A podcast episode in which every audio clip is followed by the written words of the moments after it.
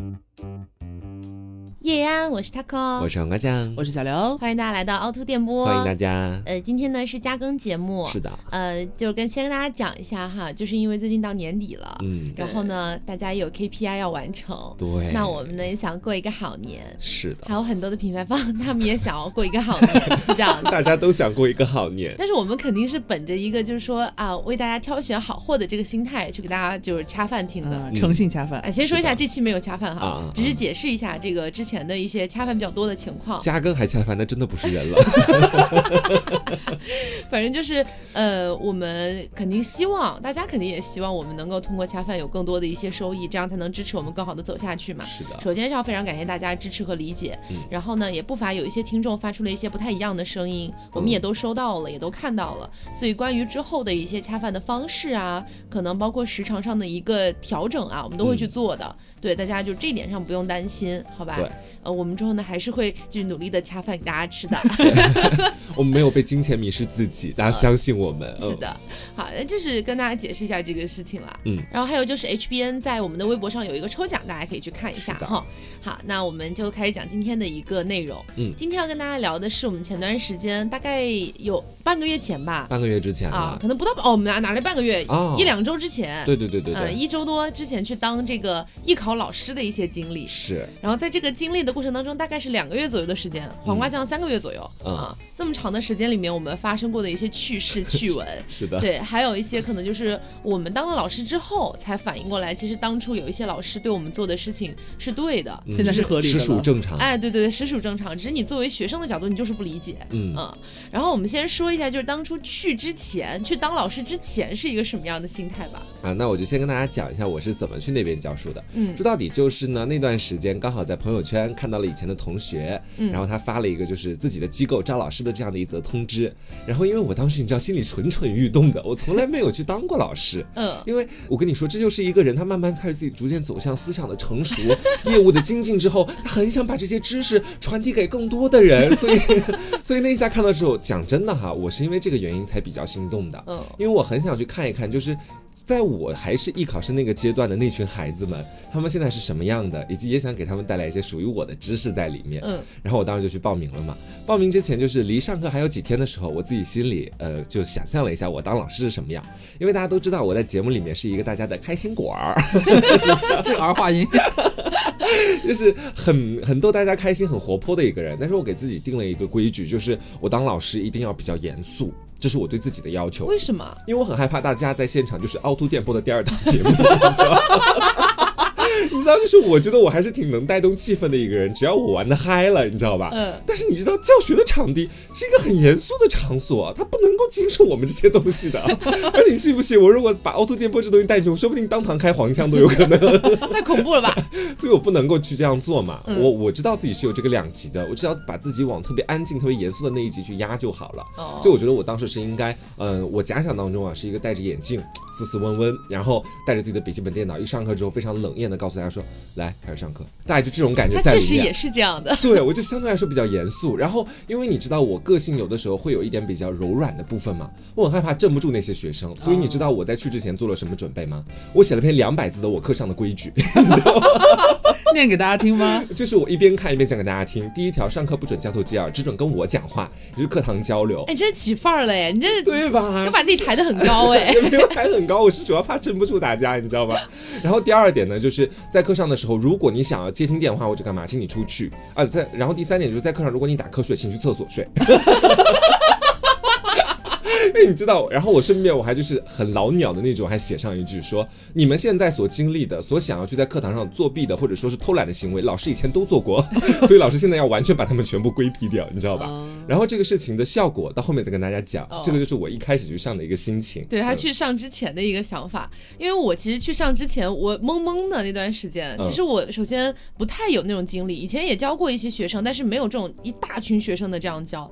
然后呢，我就也不太不知道不太知道该怎么跟他们相处，但是我心里面就是我的那个想法哈，说出现你们会想笑，就你们看起来可能包括我的日常生活里面，可能会有人觉得我相对来说还是有一点点那个小霸气的东西在的吧，啊。就是没有那么柔软的一个女生吧。嗯，但是我去的时候就觉得啊，我要像袁湘琴给她的学生们上课一样。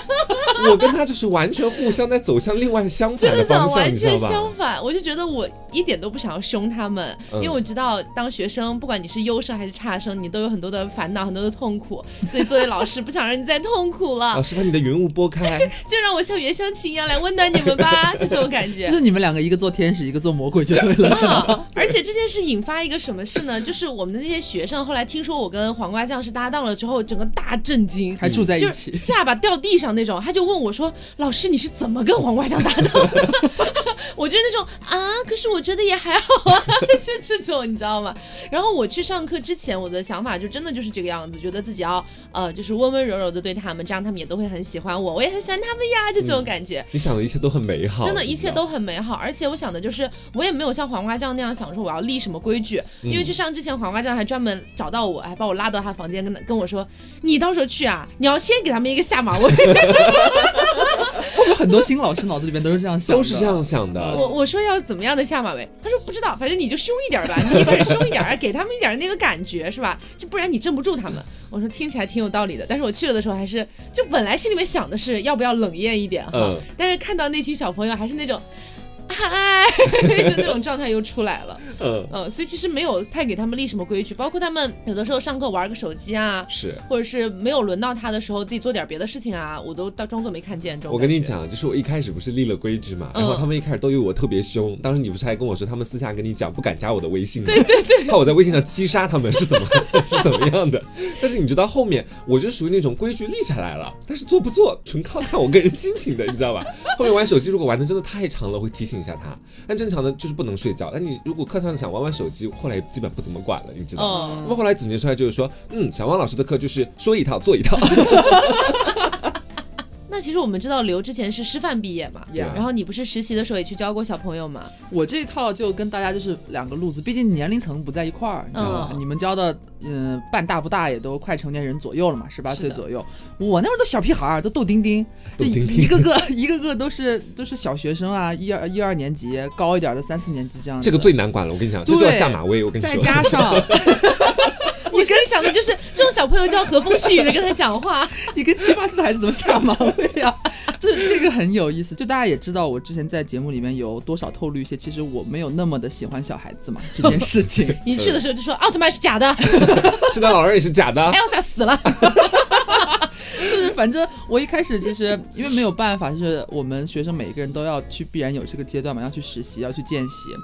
我当时一开始我觉得我有点抵触，说实话，嗯就首先是我自己本身不怎么喜欢小孩儿，二呢是我也没有太在日常生活中跟那个类似年纪的小朋友相处过。嗯，你又加上了一个老师的 title，你本来去了就是要跟他们有很多的互动啊，要讲东西啊，要一起玩啊，就是你会有一个固有的印象，你觉得小学老师，嗯尤其是小学女老师，你在学校里边一定是跟小朋友什么什么同学你在干什么呀，就一定要这种调调，你知道吗？嗯就是很难用自己正常的声音讲话，我会有这种感觉。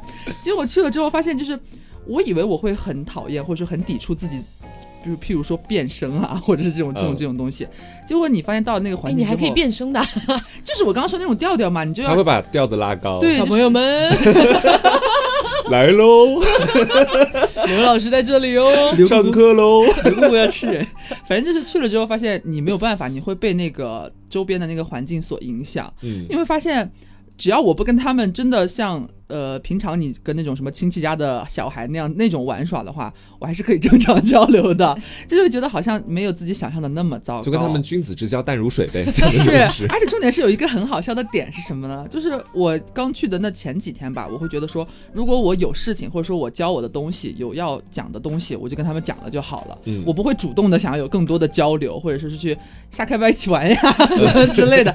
但是小孩会追着你，啊，小朋友会追着你，他会，尤其那个年龄段小学生那种小朋友，会很想要多跟老师交流，多跟老师亲近，多和老师聊天，想要了解你很多有的没的的东西。他好。你说老师是女同性恋，你说过吗？有病吧就是反正是我没有想到，其实嗯，真的在那个小学这种教育环境里边，你会觉得小孩其实还是蛮可爱的，呃，有有和我一开始所所设想的有一些不一样的地方。嗯，我我当时去的时候，我的初体验就是感觉跟我想的大差不差吧。嗯，就我想的大概也就是可能跟我当年艺考的时候差不多的年龄嘛，是。差不多的想法，差不多的经历。然后这群小孩子嘛，嗯，他们可能有一些人觉得自己的经历非常丰富，嗯。但是说句实话，他毕竟也才十七八岁，嗯。他不可能真的有那么丰富的经历。是。啊，所所以有的时候他们会跟我聊起一些不，比如说自己家庭的一些情况呀，嗯或者说是呃自己曾经经历过的一些不好的事情啊。一方面我会就是开导他们什么的，但是内心里其实还是有个声音在说，嗯，还是没长大，会有这种感觉。对，其实我一开始去那边教书的时候，跟你有相同的感觉，就大家基本上都是小孩子，嗯，包括他们问到的一些问题，对于什么他们即将艺考当中碰到那种老师啊，艺那个艺考现场的那个考官，对他们会有天然的一种恐惧感。嗯我说啊，那我到时候都不敢跟他对话怎么办？就各种各样这种问题。但如果到我们这样的一个年龄段，你就会发现这些东西不管怎么样，你去面试嘛，相当于是，嗯那你跟他之间可也是相对来说比较平等的一个关系，至少在交流上是这样的。他们不会这么觉得，我觉得他们他们的心目当中泰山压顶。对，就是有很大的压力那种感觉。然后包括我在课上一开始嘛，可能是我也比较凶，这点我承认，你知道吗？导致他我在他们心中有点类似于在艺考现场考官的那种感觉那那多好呀，提前就先感受了。我跟你说这不好，不好在什么地方？就是因为我教的课程是即兴评述，嗯对吧？我一开始给他们上课讲的内容都是，因为即兴评述来给大家解释一下吧，可能很多同学还不太清楚啊。主要也就是给你一道题目，比如说啊、最简单的你最喜欢的季节，对吧？然后你说一说自己的想法，大概讲个一分钟到两分钟这个样子。我一开始给他们上课呢，并不是一开始就给他们直接讲很多复杂的东西，我就跟他说拿到一道题目，你就想老师是你最好的朋友，然后呢，你跟老师来分享要人。家怎么这么想啊？对，你要跟你你你要跟老师来分享你对于这道题目的看法，比如说你最喜欢的季节是什么季节呢？告诉老师，老师很想知道。但是你因为你知道，我当时突然间我没有这么亲民的跟他们讲，我还是用比较严肃的口吻在跟他们讲这件事情，啊。所以他们没有办法把我当。你要把老师当做最好的朋友，对老师会可以分享你所有的事情，不 行了，勇敢的说出来，这种感觉。所以到后面的时候，我发现他们不把我当朋友，啊 所以这个练习没有人想要当你的朋友。对，然后这个练习就没有办法展开，然后我就改变了我的话术，我说你们在现场选出一位你最好的朋友，然后把他当做就是你的那个对象感的来源，然后你跟他去讲这个题目，才稍微好一点点。所以他们会叫你老师，还是会叫你什么？叫我老师啊，不然叫我这没没有没有叫过别的吗？没有叫过我别的，他们会在课堂上偷偷模仿二三三三三，企图刺激我。我因为那一天我是从是我跟他们讲的。你跟他们说的是吧？嗯然后因为我那天是从外面，也是中途下课，然后我刚回到教室门口，我听到里面就是二三三三，然后我他们就有说跟谁学的，那还能跟谁学的？因为你看，比如说他们基本上都叫你老师嘛，嗯他们好像比较少叫我老师，哎哎，一般叫你什么叫我姐姐。啊？嗯，你们课堂氛围也太好了一点吧？哦你也想让你的学生叫你姐姐吗？叫我阿姨啦，叫我阿姨啦，叫你妈祖了。哇，这个大显灵了叫！我许愿是吗？我能给他们分配男朋友对吧？因为就是我跟黄瓜酱教的小朋友是同一批小朋友，嗯然后呢，呃，他们就是会处于那种，就比如下课了，我要去抽根烟，可能会有一两个女生跟我一起去，嗯然后比如说上个厕所，呃，上厕所一般不会了，因为上厕所都是我让他们自己在那边背稿，我自己赶快去上厕所，赶赶时间那种。我给他们教的是那个就是自备稿件和指定稿件，嗯就是比如说你在考场里面，考场可能会发你一份就是随机的稿件，或者你要自己准备一篇，嗯像这样的一个就是有点像朗诵的东西，我教他们的是这个部分。然后呢，这个东西是很需要调动情感的，嗯就是你你很多人理解的朗诵可能就是叭叭叭叭叭叭叭叭叭就这样你去念，其实不是，它是非常非常需要你调动情感的一个东西。就比如说一篇文章，他在讲呃小时候跟妈妈的一个故事，嗯你可能就要强行让自己去想象，我们家好惨，对妈妈吃不起米，但是还是要给我吃，就去想象那种感觉。然后呢，我就一开始前一两节课我就教他们怎么带情感嘛。嗯然后我很惊喜的一件事情是，我当时真的就是给他们拆析这种情感，然后努力的去帮他们代入嘛，讲了很多很多的一些场景。嗯，哎，有人真的哭嘞，哦，真的有人当被你带入情感了，当场泪洒哎。嗯当时觉得挺开心的，就是很有成就感。嗯，然后其实，在我们当老师的这两三个月里面，其实中途还发生了一些真的就是，嗯，笑掉大 爷我。觉得是荒谬。是的，那我先来讲那件事情吧，因为那件事情其实是我当时自己亲身经历的。嗯事情是这个样子，在某一天的下午课，我当时刚开始上课嘛，然后呢，就是课上刚开始的时候，我就看见学生们在下面稀稀疏疏的一直在看手机。我说：“哎，上课了，你们不要看手机了，现在开始听课，把手机收起来。”他们说：“老师真的很好笑，要跟你分享一下。”我说：“好，什么事情啊？你拿过来给我看看。”是好笑到愿都愿意跟你分享了？然后我就看到他们群里面是我们当时那个我的同学，就机构的负责人发的很长的一段话，等于是在想要找出幕后凶手，到底是什么事情的幕后凶手呢？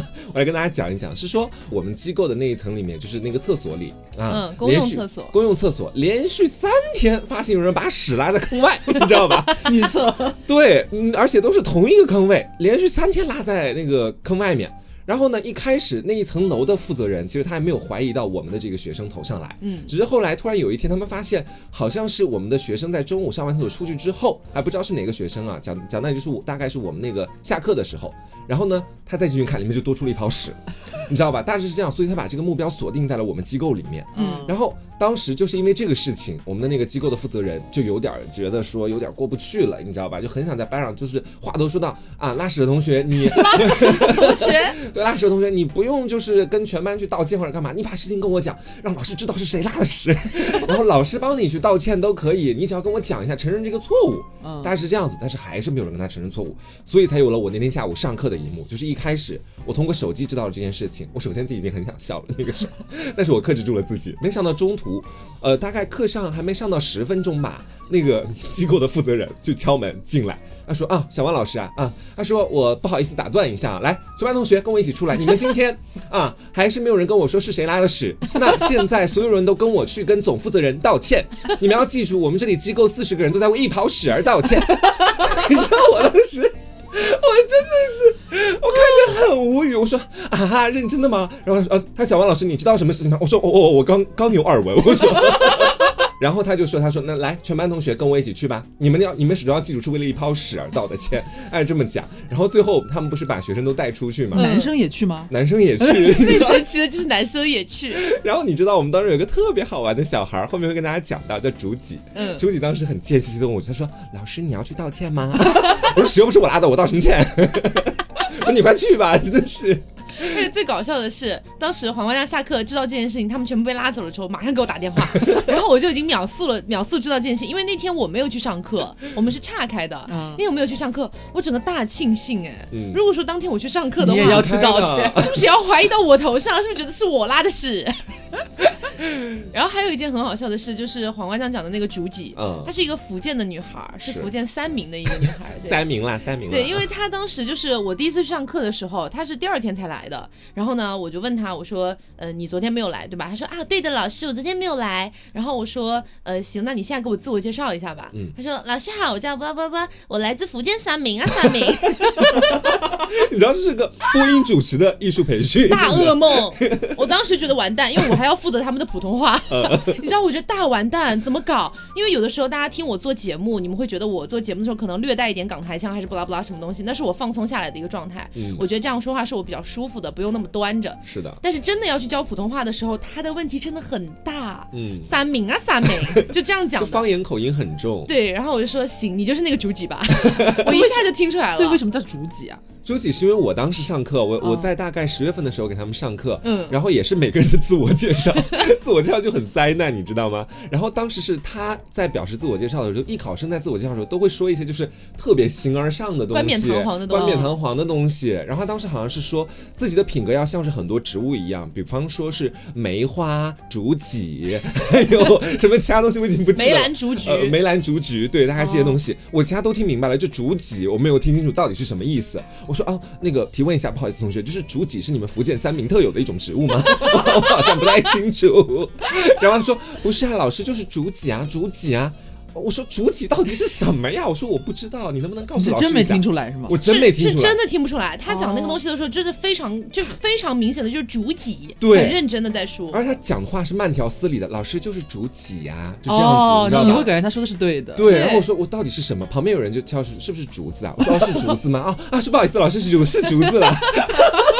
然后我说啊，然后黄瓜酱在我去之前就跟我讲了主几的这个故事。嗯然后我去的时候呢，我不是就已经面已经锁定他是主几了嘛？嗯又过了一天，我去上课的时候，呃，他在那边泡一些东西喝，嗯我就问他你在泡什么呀？他说。老师，我在泡，嗯呃，他想了五六秒，呃，僧片。我说啊片，生片是什么东西啊？我以我又以为是不是他们福建三明的什么三明某个庙里的特产 僧片，什么僧片，然后旁边人在说生片吧，真的很绝。所以后来我我就叫他僧片，我每天上课叫他僧片，然后我还叫他竹几，就这样是子。，而且到后面我跟这个竹几玩的越来越熟了，他真的很有意思。有一次我下课的时候，哦不是，是我下午刚到那边就开始上课的时候，嗯然后呢那边呃，因为我是要到那边去打一点热水，但是每天早上刚哦每天下午刚过去，那个热水的温度可能还不够高，必须要到一百度嘛才能够去打，所以我当时就在那边跟他一起等。我说哎呀，我说竹几，我说我这个等不到了怎么办啊？就大概这个水，我还我还是蛮想喝的这个。他说那你回教室等着喽。你在这里问我干什么？然后我说啊，我说我不是你的老师吗？我心里想的是，你不是应该我我就是想要化解尴尬，咱跟他聊两句。我说啊，这个水我们得等到什么时候？等到一百。他说那你回教室等着喽。你说我。然后后面我就报复他，你知道吧？我在课上我说每一个问题的第一个回答的都是他，你知道吧？然后我还我还不掩饰，我说我这叫公报私仇，你知道吗？还有一个其实也挺好笑的，说的是当时我在班上给他们做情景评书练习的时候，他们很少会出现那种情绪带入的反应，你知道吧？就如果你讲话毫无波澜，没有情绪，那大概讲话就是这么讲话的，然后所有的话语基本上没有任何的情绪波动，它不具备感染力，你知道吗？对，必须要有一定的感染力在其中。所以我当时为了训练他们的感染力，顺带我也想考察一下大家能力，我写了六个字在黑板上：开心、感动、愤怒啊。按理来说，我觉得说任何的那种情绪的出来，它必定是需要酝酿过后啊。开心不一定是开心，不能不一定是这样子去开心，它可以是开心啊，感动、愤怒，大概是这种类型的感觉。你稍微会觉，得专业好优秀哦！哎呦谢谢啦你也可以啦 你也可以，但是你也可以。然后你知道，我当时就是把这六个字写黑板上，我自己刻意没有提前演示，我想看看到底是谁当第一个错误的范例。果真，我随便点了一个出来，就是开心、感动、愤怒。然后我当时我说，你看。第一个反例出现了，我说这怎么能是这样的呢？你真正感动的时候，你看一部电影，或者是你碰到特别感动的事情的时候，你说我好感动啊，你会这么去讲的呀？你可能有的时候情绪慢慢带入出来的呀。就跟他们这么去说，然后那一堂课真的挺好笑的，嗯。嗯然后还有一件事情哦，呵 呵也是我们班的一个女的课堂怎么会有那么多搞笑的事情你知道啊？越严肃越搞笑，有的时候就是这样的。我每天上课边笑边的很辛苦，也是另外一个女生，这个女生很活泼，天性就比较活泼的那一种，而且课上喜欢跟我唱反调，你知道吧？哦但有一次她有点耍我了，弄得我有点生气了。就是我当时在课上的时候是让大家一起给我很多的名词，然后我根据这些名词让大家做联想练习嘛。啊，你们先不用管联想练习什么，总之总而言之就是大家给我很多名词，我把它写在黑板上他。给你什么名字？木林吗？不是，激怒了你。不是，他给了我一个没有到那么夸张的母零，他说老师，然后我在黑板上写老师的，然后他说啊不是老师，我我只是叫一下你的名字，不是写这个词，你知道吧？啊然后我说哦，然后我就我我就回头把那个老师又擦掉，他说我说你找我干嘛呀？他说哦老师我给的词就是老师，你知道吧？然后我又要写上去，你知道吧？杀了他，是在耍我！我当时我说我说有的同学注意一下啊，课堂上面的时候还是不能 不能这样对待老师的，课下怎么开玩笑没关系啊。然后我我这边还有一个故事，就是就有一次我给他们练模拟主持，然后有一段好像练到一个新闻播读了还是什么的吧，反正中间有一个是那个体育新闻，嗯然后呢那个体育新闻呢，我也没有说一定要去给他们找多刁钻的那种，就是找了一个当天早上的一个足球的一个速报，嗯。这么简单而已，我就让他们去练。我真的是没有想到他们的体育新闻能练能差到这个境界，就是因为体育新闻跟普通新闻播起来会有一定区别，就可能体育新闻要稍微的呃略微略微的稍微激动一点点啊，嗯。然后语速可能稍微稍微加快一点点啊，等等的，就其实差别也没有很大吧。嗯。然后呢，中间呢，他就反正那些人名儿他们念不清楚也就算了，很多人都念不清楚。但是最神奇的一件事情是什么哈？中间有一句呢是某某队对某某队一比二不敌这样子的一句话，就比如说 A 队一比二不敌 B 队、嗯这么一句话哈。嗯然后呢，就前面已经念完一大圈了，就每个人都在念哈，每个人都在念，都没有什么问题。念到最后，别快最后的一个学生吧，他突然站起来就开始，前面都很正常，念到后面、A 队一杠二不敌 B 队，我当时整个人我说你在说什么？你在说什么？为什么是一杠二？他说啊，老师这上面因为写出来写的是啊一杠二他就照着哦念。我说你刚刚没有在听前面的人在念吗？啊，老师我太紧张了，我前面都没有在听，我自己一直在默默的这个在底下准备。我说那你也不能给我念成一杠二啊，结果哪个新闻是读一杠二？我真的当当时真的大无语现场，嗯而且还有就是我给他们做那个表演的解放天性的练习，因为他们有些人情感代入不了嘛，嗯我就让他们去尝试代入不同的情感。然后呢，就有我让他们做的一个练习，就是呃，你是一个傻子，嗯然后你要从那个地方进来，然后随机的找现场的某一个人要走一样东西，并且必须是合情合理，不能抢走，嗯这样子的。然后当时就有一个学生来来来找我要东西，嗯想要走我旁边的一个小摆件儿，然后我就一直在跟他说，我说这东西又不是你的，你给我个理由啊，凭什么要给你啊之类的。然后他最后讲了一个还算能自圆其说的一个说法啊，我就想在最后刁难他一下，嗯结果他就突然小很小声的凑到我旁边，老师你就假装给我不行吗？现场作弊吗？我说哎，我们还在表演里面，你在干什么？他又回答，哦哦，老老师我就是想要，笑死我了。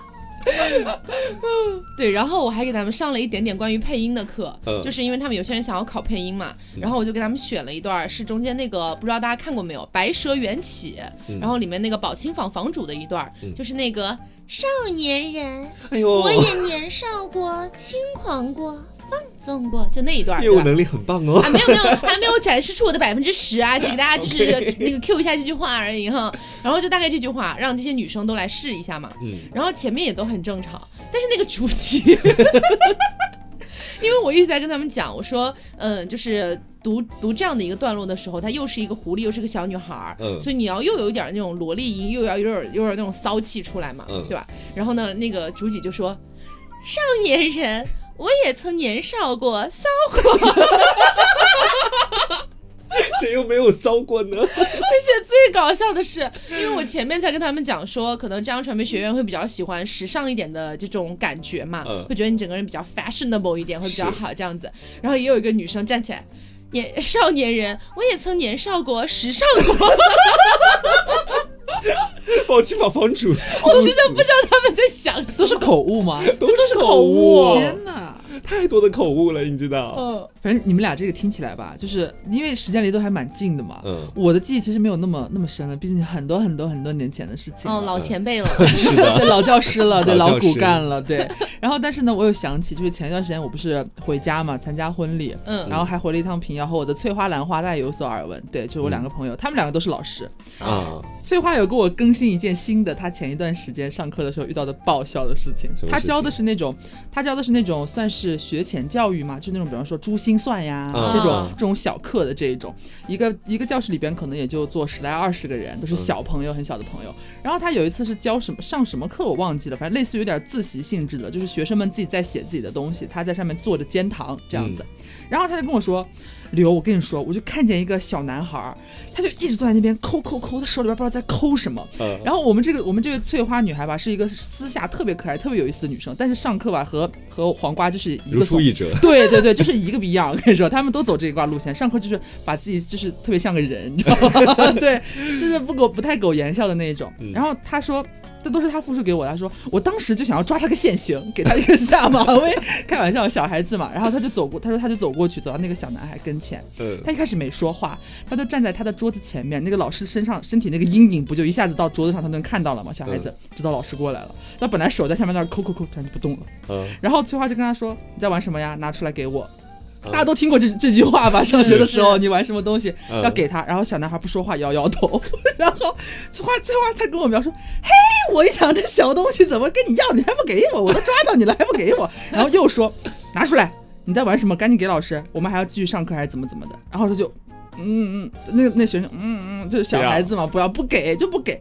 翠花这个好好胜心就激起来，你知道吗？嘿，这个小完蛋玩意儿，为什么还是不给我？你到底在玩什么东西？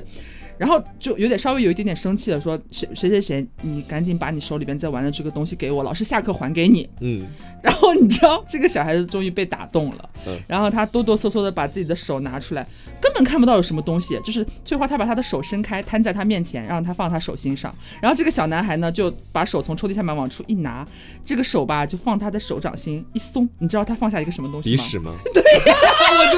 到了，放下了，我猜到了，放下了一颗鼻屎，你知道吗？到了，那个小孩自己在那边把玩了很久自己的小鼻屎，然后在那边又搓又捏？好恶心啊！我小时候也很喜欢玩鼻屎，所以我可以感同身受你知道。说翠花她跟我说，我当时手心的温度接触到鼻屎的那一刻，五雷轰顶。他就说他当当时就哽住了，快速回想刚刚还说过下课要还给他，然后他就就觉得有点有点哑巴吃黄连，你知道吗？刚刚好像就是气气武宣扬的那种感觉，接过来一颗鼻屎，然后说好，老师下课会还给你的，他还这么跟学生讲，回去拿餐巾纸精心给他包装好，很好笑。下课的时候他还给他说他上去就把那颗鼻屎放在了讲台，真的假的？真的。然后下课还跟那个学生逗那个小朋友说：“你过来，快把你的宝贝拿走啊！老师还给，老师不拿你的东西。下课不要再，下次上课不要再玩了，你知道这种，笑死我了。神经病啊！然后我这边还有一件事情让我印象很深，嗯，虽然不知道算不算趣事儿哈，因为相对来说还是可以聊一聊的。是，就是是这样，就是还是源于刚才说的那个体育新闻。嗯我是真没有想到，就是我们那个班里面有一些学生是东北人嘛，嗯 你知道。然后中间有一句话呢，是二零二零赛季亚冠联赛 F 组第四轮，上海申花对阵东京 FC 的次回合比赛在多哈揭开序幕。听起来就蛮复杂的哎，就很长的句子，但是这嗯不是重点，就他们读的多破碎，我都觉得算了。嗯他是这样读的。二零二零赛季亚冠联赛 F 组第四轮，上海申花对阵东京 FC 的次回合比赛。我说等一下，你在干什么？为什么要为什么要读成 F？就很、嗯真的很夸张，F F Z F 组就这样读的。我说你正常说普通话，你没有这个味儿啊，没有这个东北味儿，为什么会这样呢？他说老师不就是 F 吗？A B C D E F。然后我说好的，同学们，那现在来开始跟我念 A B C D，我开始教他们 A B C D E F G 直到 Z 怎么念，哎，真的就就就那天就花了好长的时间，一个一个的抠。操碎了心。是的，然后还有一个女生呢，她是复读的，就去年已经考上我们学校这个专业，就我们这个专业了。然后呢，结果是因为文化分没有过，就今年重新考一下这样子的。嗯，然后呢，我本身给她上课的时候让她读那个稿件嘛，就朗诵，嗯她读的特别好，哎，就是特别有那味儿，特别对我就这，哎，你看就就我们这船招的人还是不一样的哈，嗯真的感觉特别好。后来有一次上课呢，他就来跟我说，老师，我想换一个自备稿件。我说为什么呀？他说因为去年的那个没什么意思。我说行啊，你读的这么好，你换什么都行。我们来看一下你读的是什么吧。嗯，他上来之后给我，就是你们见过那种装猪油的桶吗？就真的就那么油，太油了，整个油的那感觉溢溢出屏幕。跟你讲什么叫油哈？嗯比如说我们读一篇文章，你要带真情实感的去读，和你装腔作势出来的是完全两种感觉。嗯就那种什么哦，那只飞鸟在天上盘旋飞舞，就这种感觉，我整个崩溃了，我当时整个人傻掉了。我说 Why？Tell me why？、嗯为什么要这样读？然后他跟我讲说是有一个某某人，我们就不说是谁了啊，反正我也认识，就是某某人给他这样指导的啊，跟我们学校有一些关系什么什么的。呃，我说这个人疯了，然后那个我当时就跟他讲我说，我说你把他原本读的那个音频发给我听，因为我在想说有没有可能是人家读的是好的，结果是他自己模仿错了嘛。嗯然后我就我说你发给我听一下，听了之后还还是挺油的，就没有他那么油吧，但是还是油的，你知道吗？嗯然后我就说我说你这样读不合适。因为他原本的去年用的那一篇就其实挺好的，嗯整个状态非常的 OK，是考上是一个理所当然的状态。是，我其实心里面有一句话，我当时很想跟他讲，但我没讲出口。我想跟他讲说，如果你真的要换这篇，你肯定考不上。哦，但是我们又不能这样不好讲打击孩子，对，这些东西的不太好讲。那我就我只能很委婉的跟他说，如果你很想用这篇的话，我没有办法阻止你，但是我非常强烈的不推荐你去这样子去读，嗯，只能这样子说。同样还是那个学生，在我这边也发生了很搞笑的事情嗯，啊。这个学生哎，请问一下，这些学生是都会听这期节目吗？可能你们两个 OK 吗？我们俩 OK，也没有讲那么坏话啦。对，就是跟跟实事求是嘛，对吧？就是那个学生在课上的时候，我我刚我刚开始给他上第一堂课，我还不知道他到底是一个什么样性格的学生，嗯但是我该给他指出来的问题还是得告诉他嘛，对吧？然后我当时我在课上就给他指出了问题，那个问题是前面的同学犯过，我已经告诉前面同学不要这么做，但他还是犯了这个错误，嗯所以我当时我就略显更严肃一点的跟他强调了这个问题。他怎么解吗？他说、哦对不起对不起，老师我我也不想这样的，我是狗我是狗。然后我说啊，然后我说老师也没有想要去说你这么夸张，我可没有说这句话，你为什么要这么去讲？你知道吗？为什么？就是我指出他的错误，让他不要再犯。他说我是狗，我是狗。我当时就很无语，你知道吗？年轻人，年轻对，人，真的太年轻了。是的，对，然后还有一个女生，那也是，就是她很容易受到外界的蛊惑，我只能这么讲。那个女生是从十月份开始跟我学了一个月，是我比较满意的一个学生了。嗯，然后到十一月的一堂课开始，某一堂课突然开始的哦，她上课讲秦评书，我听不懂了，也没有同学能够听得懂。啊她讲的就是各种很稀奇古怪的，讲的就是你不知道她在讲什么，我现在根本就复述不出来，你知道吗？然后回到座位我就质问她，我说。你等一等，我说你十月份讲的还挺好的，我当时也是给你上了一个月的课，你怎么到现在突然就变成这样了？他说他在我的百般逼问之下，他终于说出了实情。他说是我一个同学说，就是如果你在艺考当中说的听不懂，老师会有更想往下听的欲望，因为老师也想知道你到底说的是什么。我当时勃然大怒，你知道？我说你说什么？我说我辛辛苦苦教你一个半月，各种各样的技巧，什么东西你都学会了。现在你的同学跟你说了这么一句，就把你拐到那边去了。他们真的好容易被蛊惑。对呀，重点是很好笑，就是瓜那天回来跟我讲这个事情，我还问他说：“哎，等一下，所以教他这这一趴的这个同学，他是考上传媒学校了吗他没有，都 是都是高考生。对啊为什么呢这也是我最生气的地方。一个浙江传媒学院毕业的老师，？”对你跟听一个门外讲到该怎么办怎么，办，他在听他同辈的同学去教育，然后在我的课上是的，用那一套方法，我真的很想不明白很想。激发你的求知欲吧，就是 然后还有一个，还有一个是这样子的，是说当时我们班在打辩论啊、嗯我带他们打辩论也是精品书的一部分嘛。当时我记得那个辩论题目是远亲不如近邻，还是近邻不如远亲、嗯啊？两个人一开始第一轮都是公开的立论，刚才讲都挺好的。第二轮、第三轮越讲越歪，我已经具体不记得他们到底怎么去辩什么观点了，我只记得最后他们在吵一件事情，吵的是你家着火了，到底是你邻居救比较好，还是隔壁楼救比较好？是吗 吵了两轮，你知道吗？到后面，对，就因为他们一直在这个问题里互相说服不了对方，所以两个人拼命的就在说，一个说你隔壁的邻居更有可能救到你家的火，一个说的是啊你隔壁楼的邻居他会最先看到，更容易救到你家的火。两个人这方面 battle，你知道就 battle 了两轮。我听完了之后，我说等一等，你们的题目是什么？很无语。我我也发生过一件事情，就是我当时有一节课给他们那个就模拟考试，就让他们把所有的就是考场上可能会考到的一些项目全部走一遍嘛。嗯然后其中有一个男生是我特别看好的，我觉得今年肯定能考得很好的一个男生，嗯整个人态度也很好，然后专业也很好。但是呢，他从来没有在我的面前展现过即兴评述和模拟主持这两个东西。嗯从来没有。但是你知道，你你虽然只教这一门课，就比如说你是一个语文老师，嗯这个学生在你语文课上表现特别好，你是不是理所当然就会觉得他那数学课和英语课应该也不错？对，应该都还行。对，你会有这种期待。结果当时模拟考试的时候，然后我看到他进来了，哎，妈，还挺期待的哈，因为我要给每个人打分嘛。我当时笔都已经画了个九了，你知道吗？满分一百嘛，我当时笔都已经画了个九了，我就心想说，对对，那个礼貌性的扣几分嘛，这样子。呃，结果他把那个就是稿件就是朗诵读完了之后，我说好，那现在开始即兴评述。嗯他讲的就是我没有想到会这么破碎，你知道吗？就就一般来说我会计时嘛，我给他们一分到一分半的时间，他连半分钟都没讲出来，啊就是稀碎。我当时就想，黄瓜酱到底是怎么在教我的学生？我就很生气，然后我说。但你知道当时我们是模拟考场嘛，嗯我就不能太那个什么。我说行，嗯，那那个九怎么办？九改成六。不对不对，他可能只是把五写在九前面，变成五十九分。那倒是没有。然后我就说，嗯我就说行，我知道了。那来下一项吧，下一项就模拟主持嘛。嗯我就说你随便的主主持一个晚会好了，晚会不是最简单的吗？嗯然后呢，他拿假装拿起话筒在那儿啊吧吧吧吧吧，给我阿巴了十分钟。天啊，不是没有十分钟，十秒钟，十秒钟，十分钟也太久了。给我阿巴了十秒钟。然后我说你说点什么呀？我们也上过就是这种晚会，你该怎么主持啊？嗯然后他就说：“尊敬的女士们、先生们，啊吧啊吧啊吧啊吧！” 我整个人，我说你在干什么？哎，我突然好好奇是谁啊？就是你没跟我讲，就是那个很优秀的男生啊！啊我我我当时真的整个人就就就就无语，因为是他在我的课上的表现是那种我觉得哦，冲一冲中传浙传应该还是有希望的对。对对，这样子，结果他那天考试完，我觉得完蛋了。真的，你这事情都没跟我讲过，你知道吗？因为他在我的课上，就那位男生，我们俩也都知道是谁嘛。我也觉得他很不错哎，即兴民宿。啊但是你知道这个事情就不太一样，比如是说你在搞自备稿件，可能从头到尾都是一篇稿件这个样子，直接带到考场上。对那极品可能是各种各样不同的题目，你知道吧？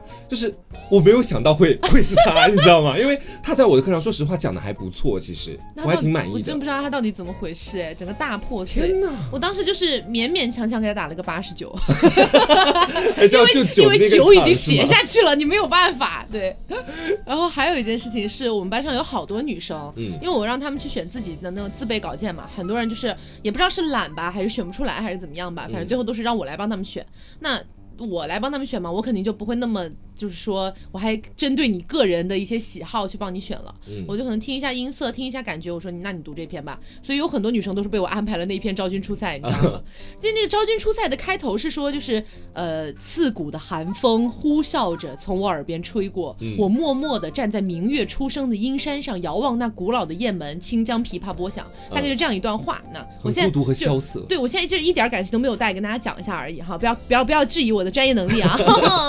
然后当时就我我们在外面的时候就没有去上课嘛，然后有一些学生可能会呃上午或者下午发他的一些作业过来，也就是说把这一篇录出来让我听一下，感觉怎么样嘛。嗯然后当时刘总就在我旁边，然后我就我就播放了那个学生发来的那一个昭君出塞，嗯然后刘总我就问刘总说，我说你觉得怎么样？然后刘总说昭君死了啊。当时我们那天带豆角去看看医生，嗯然后呢，就是豆角在里边做检查的时候，我们两个就在那个医院外边那个台阶那边坐着，然后突然我就听见他怎么就开始那种非常的。都不是绝望，虽然说对，虽然大家说《昭君出塞》好像是一篇，就是他确实是蛮悲凉的那种嗯感觉，他要离开怎么怎么样，但是我听就是我听着听着，我在那边皱眉，你知道吗？就离开和去世是两回事。对，就是要离开和去世和马上要入关是两回事。然后我一抬头，我特别想知道就是。大口在放什么？然后我一抬头，我看到就是大口就是穿着羽绒服，小小一只缩在那个台阶上，对着自己的手机愁眉不展，你知道吗？就看十坨屎一样，十多这坨屎为什么出现在我手机上那种表情？我说你在放什么？是你学生的作业吗？然后他就一言难尽，他可能一时也没有 想好他到底要怎么点评这一段话回复给学生，说刘你觉得他念的怎么样？昭君出塞，我说昭君是要死了吗？我感觉他去火化了，马上就要上刑场了。他们有时候太容易上纲上线了，把所有感情都搞到了极致，反而就不对，你知道？是的。嗯然后刚刚讲都是我们当老师的过程当中遇到的一些有趣的事情。嗯然后其实当了老师，我是差不多当了一个多月之后，我有了一些新的体验。嗯就比如说刚刚当老师的时候，我感觉好兴奋，每天上课都觉得好开心，可以见到这么多小朋友啊什么什么的。嗯啊、但是越到后来你就越疲乏，因为他们有一些问题，就是你怎么说他们都改不过来。嗯。你怎么去给他们调，他们都很难在短时间之内转换过来。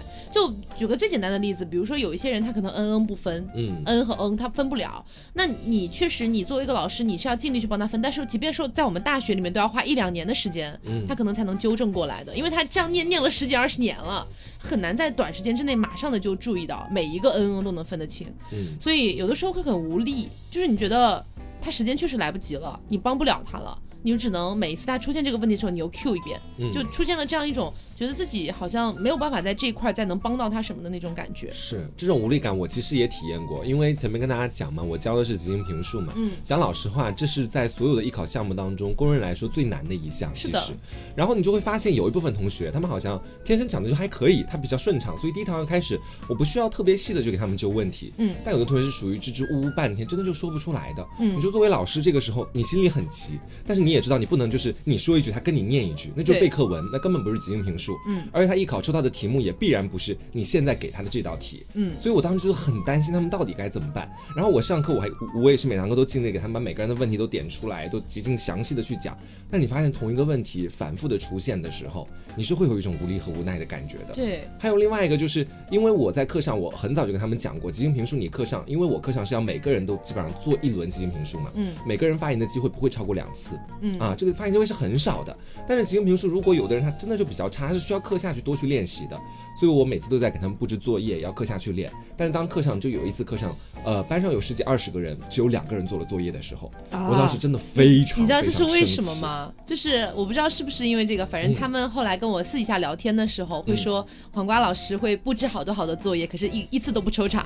对，你知道吗？啊，不是不是，这个是到十一月、十二月的，是十月份的那个。以前你还抽查的是吗？以前会抽，十月份会哦抽的。十一、十二月份的时候，因为我发现课堂的很多时间我已经来不及了，我要赶我的进度了，你知道哦。十月份发了一次大火，所以在十一到十二月的时候，我每次一开头我就继续扩充我那两百字的课堂纪律，什么呃作业是底线问题，必须要去做这个东西。嗯。是这样的，因为你说如果每个人他们课下都去每我给他们布置作业是每天找一条新闻并对它做评述，嗯。啊一天就有二十条，那我大概是每隔两天去一下，我还听六十条，这也太或者听四十条，这太多了。对。我主要是想培养他们一个这种随时都在练即兴评书的一个习惯，嗯。是这个样子。我当时也有遇到一个，就是不做作业。嗯当时是也是一个班十几二十个人嘛，只有两也是只有两个人做，哎两三个人做了作业。嗯然后因为我当时给他们布置的是回去了解一首古诗《雨霖铃》嗯这首古诗的背景故事，然后按照你对这个背景故事的理解去把这个《雨霖铃》给练习一遍，我都不需要你录，你上课来回就好了。我都这么说的了，嗯。结果只有两三个人去看了一下背景故事，然后我私底下有问一些同学，我说你为什么没有做作业呀、嗯。然后他们给我的回答是因为觉得呃考场上不一定会考古诗，所以不是所以他们就不是很重视古诗，结果没想到吧，今年浙传出世浙全是古诗，必须古诗，全是古诗，哎，所以你就没有办法，就是这有的有的时候孩子会有自己的那些小想法，他可能不理解你，嗯他甚至还会私底下觉得为什么要练古诗啊？因为确实前几年基本上都是以散文为主的，嗯。但是你就没有办法，今年它就是古诗，你没有办法，你像你今天如果不练，你现在马上要要去考浙传的书试，你咋整？嗯，就是有的时候我们其实是在给一些有前瞻性的意见的时候，他们可能会啊觉得说还是要根据往年的经验来啊，多此一举，老师。对、嗯这种感觉，而且发生过一些特别好笑的事情，给你讲一下。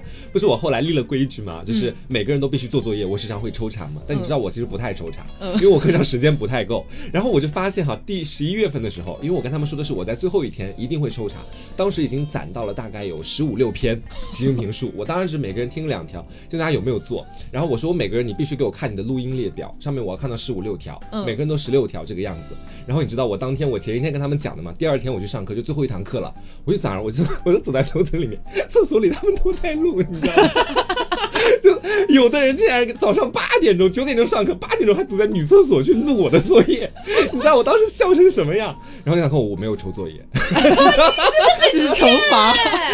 对，就是我后来把这个经典事讲给他们听，我说我不一定会抽你的作业，但你们要始终明白，你们录这个作业不是为我录的，我是为了培养你们每天去录这个作业的习惯。保持这个我可能会抽，也可能会不抽，所以你们要随时做好这但个准备。总归来说是不抽。但总归来说是不会抽。反正就是当了一段时间之后吧，我有一次是上课的时候，给给孩子上课的时候，我突然就意识到了一件事情，就是像我们之前在大学里面，我们是学配音专业的嘛，嗯，然后呢，我们会有那个表演课，然后我们的表演课的时候，我们因为我们的那个表演老师他相对来说会有一些执念，在我们当时的理解里面，很他会。对他会希望我们去练习更多的更偏向于正统表演的那块儿的东西。嗯也就因此呢，我们练了一两年的正统表演的内容，嗯其实不太有接触到配音上你应该怎么样去表演。当时大家的想法是这个样子的，嗯但是我当时给他们上课的时候，我越上我就越觉得他们必须要学表演。嗯就是你那个感觉油然而生，就是你没有办法直接越过那些基本功，直接跟他们讲说，那你再到时候运用什么技巧就好了，没有运用运用不起来的，所以你必须要学基本功。然后我突然就理解了我们大学那个老师，嗯因为当时我我们跟大学那个老师甚至是一度闹到，就是我们希望换老师，嗯，然后包括我们的上一季、我们的下一季也跟他吵过架，是的，但是我突然当时就有一种莫名的感觉，就很想给他打个电话，嗯很想跟他说，老师对不起，当年是真真不应该那样子。是真的有些事情是你当了老师之后才明白的。对，那个老师真的就是你说你们那一集吵了架，我们这集其实都吵了架，因为他基本上跟每他集会跟每一集都吵架。只是我觉得他其实也挺不容易，就是说有很多老师都可能是当学生特别不满意你教的内容，或者说觉得、呃学生觉得怎么做该是对的时候，很多老师可能就圆滑的走到学生那边去了。对然后这样去教学生，大家都开心。但他真的是每一届都很执拗的选择用相同的方式来引导。嗯嗯，其实这是他的一种坚持所，以恭喜他后来考上博士了，恭喜 恭喜恭喜恭喜这位老师。实至名归。反正就是当了一段时间之后，我就越来越能感受到，包括呃理解曾经的一些老师对学生们、对当时的我作为学生的一些一些决定、一些想法、一些说辞等等的，嗯我开始都能理解了。就是所有的一切就好像突然就烟消云散了，真的就有一种就是你当了父母才知道父母有多辛苦的那种感觉。对，就是可能以前我们作为学生来说，觉得老师也可能只是一份工作，他拿他的钱，然后他教他的课。我现在其实有时候真的不太会这么去想，嗯就是我觉得说有的时候你看到那些孩子，你可能在私下还没去上课的时候，你说啊，反正这也只是一份工作，不用太上心啊，直接去就好啦。嗯，但是你上了一堂课，然后再上很多堂课之后，你会发现每一个孩子的进步，你真的会为他感到开心的。哎，对对对对对，我的课上，呃，那些表现特别好的同学，我一般不会给他们的一个完美的作品或者表演鼓掌。但是当一个相对来说在原本还比较差的学生有明显的进步的时候，我是会要求大家全体给他鼓掌的。嗯因嗯为，我觉得进步有的时候真的很可贵，这证明是我教学的成果。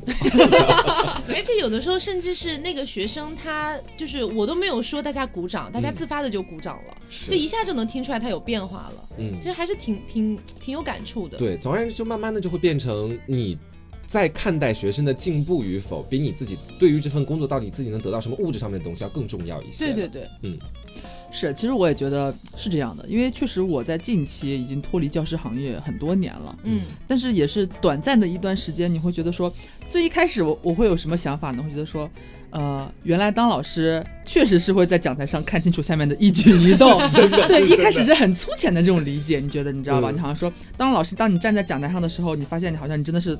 洞察一切，你们那些小动作真的跑跑不过我的眼睛，你会有一种那种沾沾自喜的那种带引号的沾沾自喜的感觉。是你说当当老师原来是这种感觉，原来我在下面的小动作真的瞒不住，你会有很浅的这种感觉。对，但是到了后面，你就会发现说，包括老师有时候上课为什么要提问那些刚刚在打瞌睡的人？对，嗯老师啊，我也为什么要是这样的。提问？对，老师为什么为什么要选这个人上来回答问题？嗯老师为什么要先抽查他，而不先抽查他？都是有原因的，不是说当你坐在讲台上的时候，你就说是不是老师看我不顺眼？这个嗯老师可能一向就跟我不对付，本身我也不喜欢这个老师，所以他就专门找我的茬。嗯，不是这样的，真的，你站到讲台上之后，一你的一切行为都是有迹可循的。是的，但是有些孩子可能会不理解，但是但是我现在觉得，好像我们这一期听的听众应该很少有在坐在讲桌下面的人了吧？哎，也不一定哦，我们还有很有不少多学生啊还有学生是嗯吗？就是呃，这一切教师行为的合理化，当然不能说所有的行为哈，就是绝大部分他教学上面的一些行为是都可以被合理化的。嗯，当然，我们不不排除可能有一些比较极端不好的个例，我们这次那就是不去谈它烂老师了对，嗯那这些我们暂时不去谈他嘛。就是呃，大多数的，当你在做学生的时候，你很反感老师的一些点有什么呢？无非就是老师为什么总是叫我回答问题，老师为什么还不是你不听课？对，老师为什么总找我的茬？老师为什么就是呃，也也不太为什么不太提问我？嗯或者为什么说总是提问我？就是这些围绕这些问题扒拉来扒拉去，核心原因就是他希望你进步。嗯如果老师真的那时候不是经常听这句话吗？说如果老师真的不理你的时候，真的不管你的问题的时候，那他就真的放弃你了。对是的，是这样子。我感觉当老师有一个特别大的那种，就拿拿拿个比喻来说，就好像是我自己烹了一桌很好的菜，这是我今天给大家教给大家的东西，是我的教案，我给每个同学都秀一秀，吃一吃。有的他就是不吃，你知道吧？嗯他就是不愿意听。对，然后你就反复点他说你吃你吃你吃，点他起来回答问题，他还是不不吃不吃不吃，对，就很没有办法，你知道吧？哦而且有的时候我不愿意放弃我的学生是什么？我其实，在有的时候上完了一天的课之后，我很想去一趟医院换一副耳朵。你知道但是你课上再次回到那个座位上的时候，你再听到一些可能是在我觉得说很基础的错误，或者真的很不好听的一些作品的时候，你还是会坚持给他把问题记录下来的。对嗯对对对，就是这样。就是有一些学生，你可能心里面觉得，哎，说说的说的难听一点啊，嗯可能真的不一定能考上什么好学校。嗯，这个人的资质，包括这这一段时间的专业学习，他现在成长的一个进度，你都觉得他很难考上一个好学校。嗯，你就有的时候会想想说，干嘛要自己那么累呢？也我也就只剩下这几节课了，把它水一水不就过去了嘛，对吧？嗯我我该我该拿多少钱还是多少钱，我自己还能过得开心一点儿。嗯，但是你就下不了那个手，就是你还是觉得他没有，你没有办法放弃这个学生。对他有问题，你不能。不提出来，就是这么简单。所以总而言之，就是其实说到底，当老师之后最大的一个感触就是，嗯，老师做的只要不是那种很是很坏的老师哈，嗯很差的老师，正常老师都是。我希望你做一些事情，一定的出发点都是希望你好。嗯，我不可能说我希望你不好，我有病啊！嗯啊，我好好的来给你上个课，最后最后你没考好，你还不得怪我？嗯还不是说我教的不好？那我肯定是希望你学得好，对吧？嗯是有这样的感觉在的，嗯，所以逐渐也能理解当年的那些老师他们做出来的一些行为，其实他们的一片苦心啊。嗯，肯定出发点也是希望我们好，嗯，嗯，是这样的。哎呀，还是挺有感感触的这种感觉的。对嗯。然后呢，我不知道大家在我们的听众里面有多少人是当老师，但是我知道有一些朋友还是学生。嗯，那我就希望今天听了这期节目之后啊，呃，你也可以适当的去释怀一些你老师对你做过的一些事情，嗯只要这个事情是合情合理的，不是那种违法呀，或者说是啊真的很坏的那种事情哈。嗯就是只要是合情合理的事情，我觉得你可以试着以老师的角度，或者说你跳出来站在第三方的角度去观察一下这个事情，嗯，有可能你就会发现跟你想的完全不一样。嗯，你去幻想一下，如果你是老师，你要教你，对，你搞不好把自己气死了，突然自己想觉得，打死，自己给自己两巴掌，马上给自己老师打电话，老师对不起。好的，那也希望大家能喜欢今天这一节目。嗯，我是 Taco，我是黄瓜酱，我是小刘，别着急，慢慢来，拜拜，拜拜。